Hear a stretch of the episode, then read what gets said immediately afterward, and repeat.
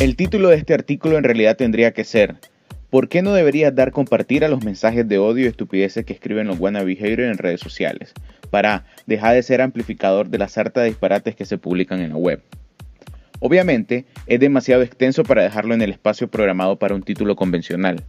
Además de la aclaración, me permito también hacer una advertencia, pues curarse en salud no está mal en estos tiempos. Este artículo es escrito a partir de la empírica experiencia del autor no hay estudios costosos auspiciados por organizaciones, encuestas, ni otros instrumentos sesudos que acostumbran los especialistas.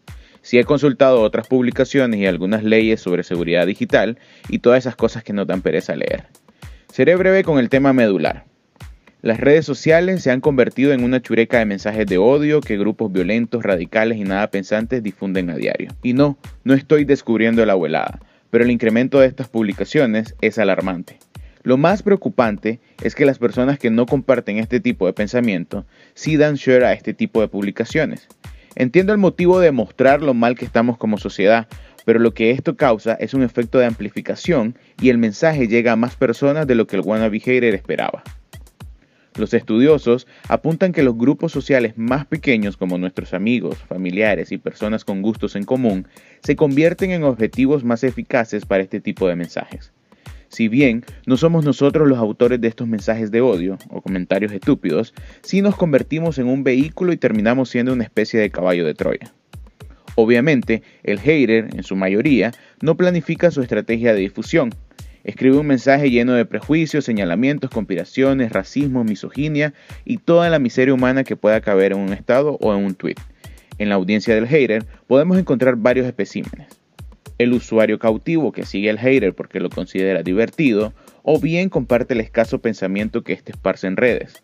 Le da a compartir a la publicación, se le envía a sus demás amigos en WhatsApp y estos creen que su amigo hater está lleno de sabiduría y empiezan a replicar el mismo mensaje.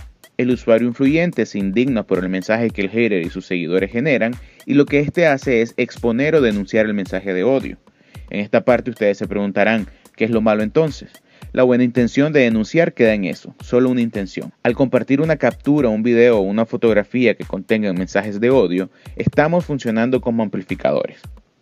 Y los mensajes le llegan a los usuarios circunstanciales, que no conocían del hater pero ahora están expuestos al contenido y la fuente que genera los mensajes de odio. Esto puede despertar un cierto interés que genera atención al hater. Funciona parecido a una estrategia de contenido, esas que trabajan miles de agencias de comunicación, solo que el hater no contrata una. Así el usuario circunstancial estará atento a la cuenta y corre el riesgo de convertirse en un usuario cautivo. La conformación y características de las audiencias digitales replican, resignifican y redistribuyen los contenidos de manera dinámica, dispersa y diversa.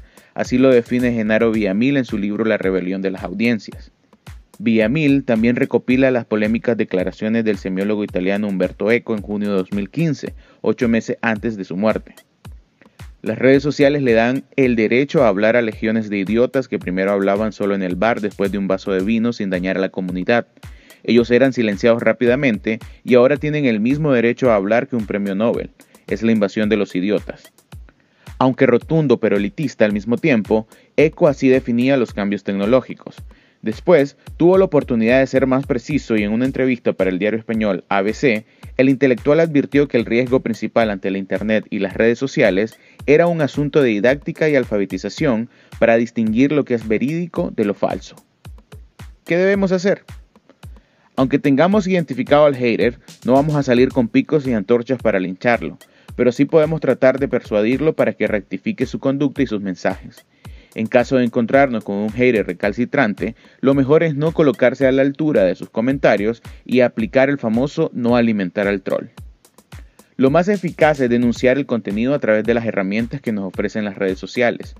Facebook, Twitter, Instagram, YouTube y otras plataformas tienen disponibles mecanismos de denuncia para reportar contenido que infrinja sus políticas de comunidad. Si bien la Internet representa un medio esencial para garantizar derechos fundamentales como el acceso a la información y a las libertades de opinión y expresión, esto no significa que la red nos da libertad de agresión. Los gobiernos en varias partes del mundo buscan presionar a las plataformas para actuar en contra de los mensajes de odio y eliminarlos, aunque otros buscan coartar el acceso a la red o controlar en su mayoría el contenido que se publica y difunde. En marzo de 2018 en Nicaragua, el gobierno a través de la Asamblea Legislativa intentaron revisar el uso de las redes sociales porque éstas influyen negativamente y afectan la capacidad de convivencia de las familias nicaragüenses. Así lo expresó la vicepresidenta, primera dama y coordinadora de comunicación, Rosario Murillo. La iniciativa no caminó. No se trata de restringir como China, Corea del Norte o Rusia, se trata de educar. Ya lo comentaba a través de las palabras de Humberto Eco, es una cuestión de alfabetizar.